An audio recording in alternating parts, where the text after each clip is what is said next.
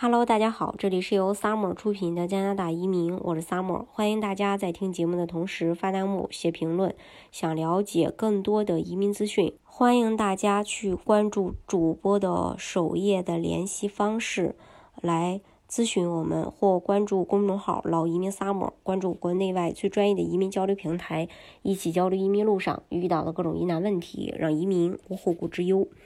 呃，提到联邦技术移民的话，大家。呃，想到的就是这个打分分数的话呢，呃，首先要满足呃最基础的入门分数，就是在一百分当中打够六十七分，这样的话呢，才能接下来去呃入池呃 EE 快速通道。EE 快速通道的满分呢是一千两百分，最近呃的一些筛分情况都会维持在四百七十分左右。那么问题来了，其实六十七分对很多人来说是能够达到的，但是一千两百分达到四百七十分左右，这个对很多人来说是比较难的。嗯，那难归难，还是有解决办法的，大家不要灰心。其实还是有解决办法的，比如说你的分数在四百三十分左右，就靠自己的实力达到四百三十分，其实是可以让加拿大境内的。雇主去给你提供一个工作的机会，给你去发一个 offer，然后呢，由雇主向加拿大的劳工部去呃申请一个 limia 呃批文，呃，然后有了这个 limia 以后呢，其实在这个呃打分表里面，就是 CRS 的打分表里，它有一项是说呃零类、A 类、B 类。呃，如果有这个雇主雇佣提供这个雇佣机会的话，是可以有五十分的加分的。那你四百三左右，然后有五十分的加分，那你四百八就够了，你肯定是能够被捞到的。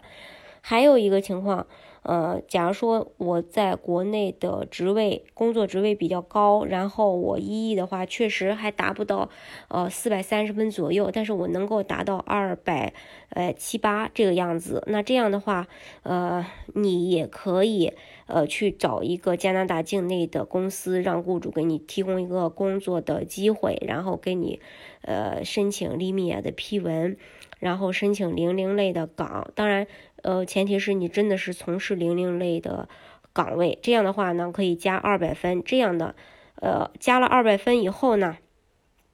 呃，你也能够被捞到，因为也是在四百七十分左右。这样的话，这样的组合的方式呢，审理的速度会更快，然后你拿身份的。呃，这个速度也快，然后成功率也特别的高，并且比雇主担保移民的花费还要少，这是目前非常热门的联邦技术移民加分的一个申请方案。那关于呃 limit 具体是什么，其实在以前的节目当中呢，有跟大家分享过，呃，大家可以去以往的节目当中去听。还有一个。方案呢，就是说去学一个法语，因为在今年十月二十七日的时候，在联邦 CRS 打分当中，嗯，提高了法语的分数。如果法语能够达到 B 二水平，也可以去增加五十分。那这个也比较去适用于，呃，分数在四百三十分左右的，四百三十分、四百二十分左右的申请人。还有另外一种方案，就是呃通过省提名，在 CRS 当中直接加六百分。那这种情况呢，你要满足联邦技术移民打分达够六十七分，雅思四个六，这种情况可以说是无敌的，因为呃你有省提名，最多能够加六百分，你其他条件不满足的情况下，你你你也会被诶唠叨走一快速通道的。呃，当然。嗯，真的是说能够满足这个条件的申请人，其实他整体的条件也是挺不错的，至少雅思能够达到四个六，联邦技术移民，联邦技术移民能够达到六十七分。但是首先要符合省提名项目的要求，并且你要通过审核。比如说 B、C 省就有这种呃这个方式，大家如果想具体了解的话呢，到时候我也可以分享给大家。所以对那些条件，呃。还稍微好一些，不是那么差的申请人来说，这样的方式你是可以直接走呃 E 快速通道的这种形式去拿身份。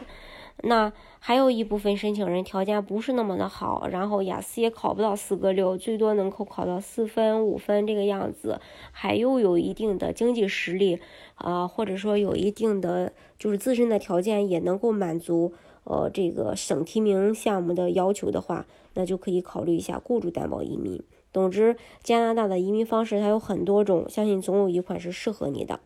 好，今天的节目呢就给大家分享到这里。如果大家想具体的了解加拿大的移民政策的话，欢迎大家去看我